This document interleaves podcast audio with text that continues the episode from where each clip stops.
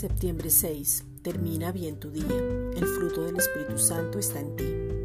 Nuestra mente es limitada, pero en Cristo el fruto del Espíritu Santo te identifica y permanece y se desarrolla en ti. El fruto del Espíritu Santo te identifica y permite que ahora se manifieste donde eres transformado por completo y no te deja mover. El fruto del Espíritu Santo te hace actuar coherentemente. Un pollo no actúa como perro y un perro no actúa como marrano. El fruto del Espíritu Santo te centra, enfoca, no te deja desviar, te puedes manifestar a otros. Es real como saber que estás respirando en este mismo momento.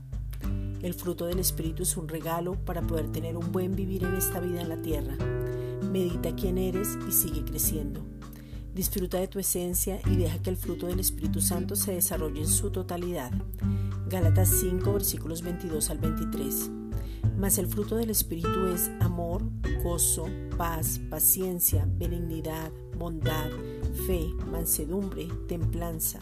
Contra tales cosas no hay ley. Esta es una reflexión dada por la Iglesia Gracia y Justicia.